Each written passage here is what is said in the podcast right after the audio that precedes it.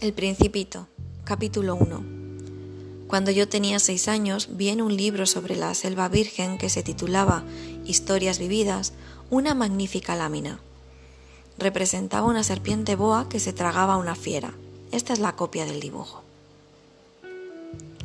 En el libro se afirmaba, la serpiente boa se traga su presa entera, sin masticarla.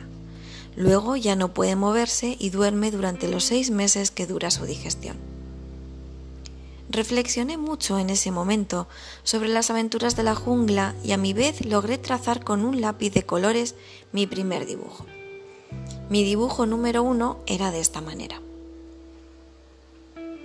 Enseñé mi obra de arte a las personas mayores y les pregunté si mi dibujo les daba miedo.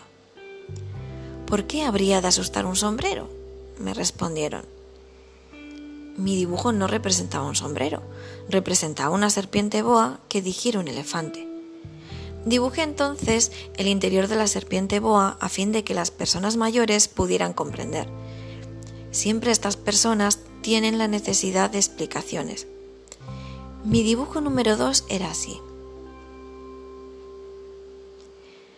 Las personas mayores me aconsejaron abandonar el dibujo de serpientes boas, ya fueran abiertas o cerradas, y poner más interés en la geografía, la historia, el cálculo y la gramática.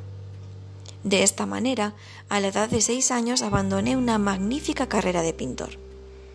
Había quedado desilusionado por el fracaso de mis dibujos número uno y número dos.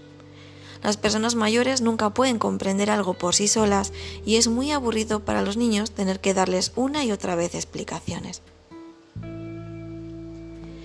Tuve, pues, que elegir otro oficio y aprendí a pilotar aviones. He volado un poco por todo el mundo y la geografía, en efecto, me ha servido de mucho. Al primer vistazo podía distinguir perfectamente la China de Arizona. Esto es muy útil, sobre todo si se pierde uno durante la noche. A lo largo de mi vida he tenido multitud de contactos con multitud de gente seria. Viví mucho con personas mayores y las he conocido muy de cerca pero esto no ha mejorado demasiado mi opinión sobre ellas. Cuando me he encontrado con alguien que me parecía un poco lúcido, lo he sometido a la experiencia de mi dibujo número uno, que he conservado siempre. Quería saber si verdaderamente era un ser comprensivo, e invariablemente me contestaban siempre, es un sombrero. Me abstenía de hablarles de la serpiente boa, de la selva virgen y de las estrellas, Poniéndome a su altura, les hablaba del bridge, del golf, de política y de corbatas. Y mi interlocutor se quedaba muy contento de conocer a un hombre tan razonable.